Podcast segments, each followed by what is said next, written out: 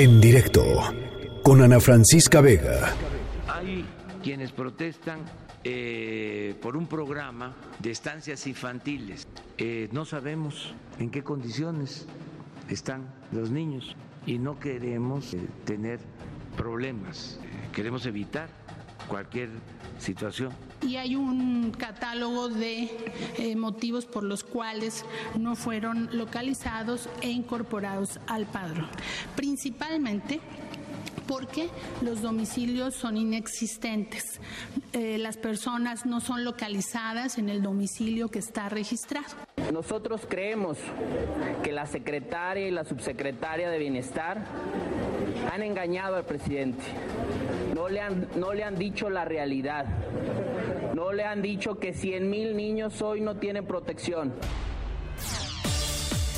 Bueno, pues hace un año eh, se canceló, ¿cómo pasa el tiempo, no? Se canceló la entrega de recursos a las estancias infantiles em, e, e, en esta en esta idea del presidente López Obrador que los apoyos de su gobierno en programas sociales van a ser apoyos directos a los beneficiarios. Entonces, bueno, pues eso eliminó el programa de estancias infantiles y eliminó varios programas más. Eh, como por ejemplo el de las de las casas para mujeres víctimas de la violencia, en fin, eh, eh, hemos platicado un montón sobre estos temas. el asunto es que el dinero que se les daba a las estancias infantiles para funcionar, pues se les empezó a dar directamente a los padres, las madres o los adultos responsables, digamos, para que ellos decidieran qué hacer con los niños y cómo es que los niños y sus hijos tendrían que ser tendrían que ser cuidados. Desde entonces, algunas estancias simplemente han tenido que cerrar, mm, mm, eh, dependían totalmente del dinero del gobierno. Eh, otras estancias han tenido que elevar las cuotas, lo cual ha implicado pues que algunos de los chiquitos pues no han podido eh, pagarlos, las familias simplemente pues no les alcanzaba. Y alguien que ha estado pues dando esta pelea y acompañando a muchas de estas familias em, fundadora del programa de estancias infantiles es Lía Limón García, que está con nosotras en la línea telefónica. ¿Cómo estás, Lía? Me da gusto saludarte. Hola Ana Francisca, qué gusto saludarte y un saludo a toda tu audiencia. Bueno, pues platicamos mucho, Lía, en, los meses eh, eh, posteriores a la cancelación del programa de estancias infantiles y después la agenda fue ganándole con otros temas, pero me parece importante hacer un recuento y un corte de caja a un año de que, de que se cancelara este programa. ¿Qué ha sucedido? Mira, Primero decirte, como tú sabes, eh, en su momento se promovieron una serie de amparos, más de 3.000 estancias infantiles y casi igual número de madres beneficiarias fueron parte de estos de estos amparos. Estos amparos se concentraron en dos juzgados de distrito en la Ciudad de México y siguen su curso. Y recientemente se promovieron otra vez 119 amparos contra reglas de operación del 2020 y presupuesto del 2020 que no contempla estancias infantiles de 19 estados de la República, ¿no? Que amparan pues igual a como a 1300 estancias y más de 3000 madres trabajadoras. Esto por la parte legal, ¿no? Es decir, la parte legal sigue su curso, seguimos trabajando en la defensa de los derechos y del interés superior de la niñez, ¿no? Y de los derechos de los niños y de las madres trabajadoras. Eh, sí decir que, bueno, este programa es un programa que permitía conciliar eh, familia y trabajo y que por lo tanto es un programa que empoderaba a la mujer, ¿no? Al, poder una mujer conciliar familia y trabajo, ir a trabajar y tener un lugar seguro donde dejar a los hijos, y la hacía menos vulnerable. Y, y lo digo esto porque ante eh, el tema de violencia en la mujer, que, ahora, eh, bueno, estamos viendo, eh, pues, no solo muchísimos casos que se han dado, sino que estos casos han despertado muchas movilizaciones próximas que tendremos la siguiente semana. también es muy claro cómo este y otros programas que fueron cancelados con el arranque del gobierno de Andrés Manuel son programas que empoderaban a la mujer y que ese interés se dejó de lado, es decir, se dejó de cuidar a las mujeres y se dejó de proteger a las mujeres. Evidentemente, un programa de estancias infantiles no garantiza que una mujer no sea violentada. No, bueno. Es cierto, ¿no?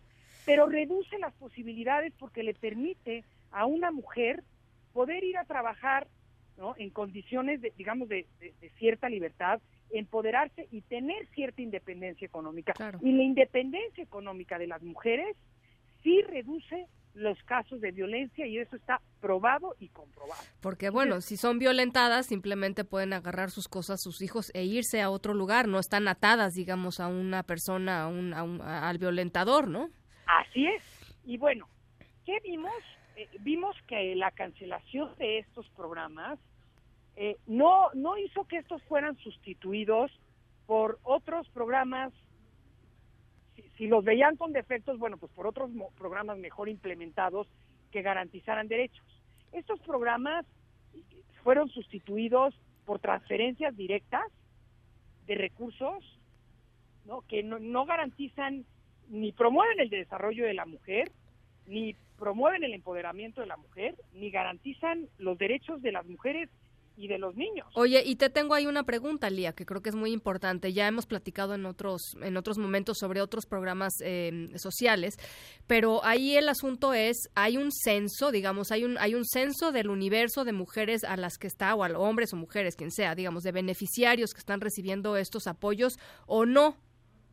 Mira, público, digamos. A ver, hay dos cosas, ¿no? Por un lado, hay un registro nacional de, centros de atención infantil que se llama RENCAI, que lo hizo el gobierno federal, que arroja datos que comprueban que se cancelaron más de cuatro mil más de cuatro mil estancias infantiles.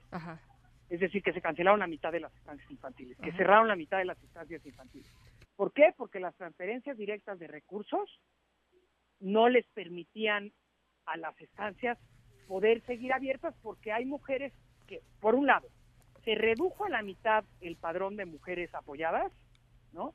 Pero, y por otro lado, eh, estos apoyos no garantizan que sean utilizados eh, para este fin, ¿no? Incluso una madre que quisiera seguir llevando a su hijo a una estancia, pues probablemente esa estancia cerró porque porque no porque dejó de tener suficiente población que atender, ¿no? Entonces, esa es la realidad. Entonces cerraron la mitad y dejaron de recibir el apoyo, pues igual, la mitad, eh, la, mitad de las personas, pero además las que lo siguen recibiendo, pues nada garantiza que este recurso se utilice de esa manera.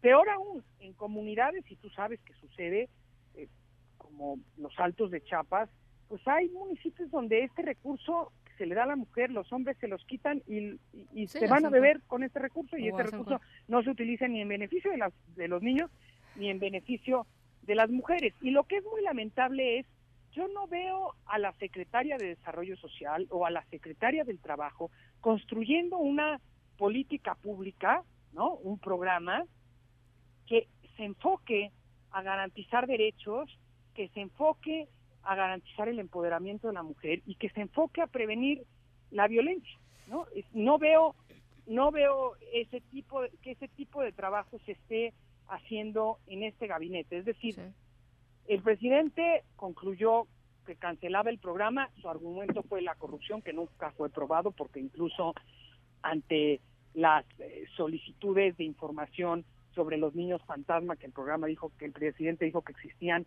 pues nunca dio a conocer la lista de estos niños fantasmas, entonces nunca probó que había corrupción en el eh, programa. es, que eso es lo que te quería preguntar, este Lía, eh, ¿cuántas carpetas de investigación están abiertas?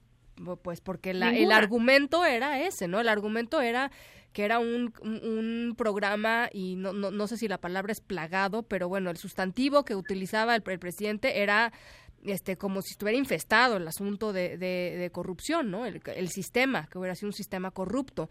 Y yo me pregunto, pues a un año supongo que ya se habrá hecho la investigación y no, habrá a un año no hay no está sancionado ni un solo servidor público ni una sola responsable de estancia infantil ni una sola madre trabajadora, pero además las responsables de las estancias no tenían acceso a las bases de datos como para poder eh, eh, hacer corrupción. Las responsables de las estancias dependían del levantamiento del padrón que hacían los servidores públicos de la Secretaría de Desarrollo Social, hoy Secretaría de Bienestar.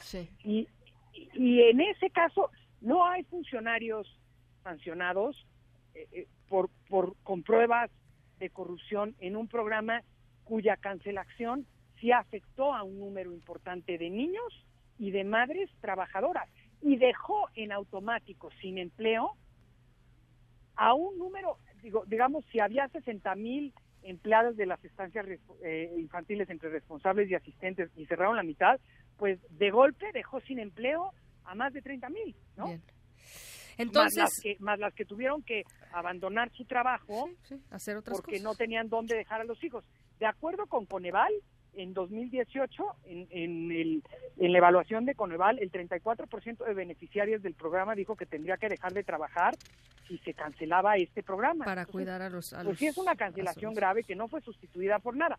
Te comento además que estamos, estamos empezando a hacer un estudio para medir el impacto de la cancelación de esta política pública con datos duros, que yo sé que aunque el presidente siempre tiene otros datos, yo soy una convencida de que lo que no se mide no existe y que hay que medir de manera seria el impacto de la cancelación de esta política pública. Espero que en unos meses podamos tener ya mucho más información eh, clara y relevante con la que podamos pues tener datos más claros del impacto de la cancelación de esta política pública, pero a mí una política pública que se cancela y que no es sustituida más que por entregas de una lanita eh, a algunas mujeres, me parece que refleja la poca importancia que este presidente le da al tema del empoderamiento de la mujer y de la equidad de género y de la prevención de la violencia. No me extraña ver las reacciones que el presidente ha tenido en estas semanas ante las marchas, manifestaciones y ante los casos de violencia, eh, porque me parece que son congruentes con las decisiones que tomó el año pasado al arrancar su gobierno, que afectan a las mujeres y que afectan el empoderamiento de la mujer. Lía Limón, fundadora del programa de estancias infantiles. Ojalá que podamos platicar contigo ya que saquen este este estudio. Por lo pronto queríamos pues hacer este corte de caja. Gracias. Encantada, Ana Francisca. Un saludo. En directo con Ana Francisca Vega.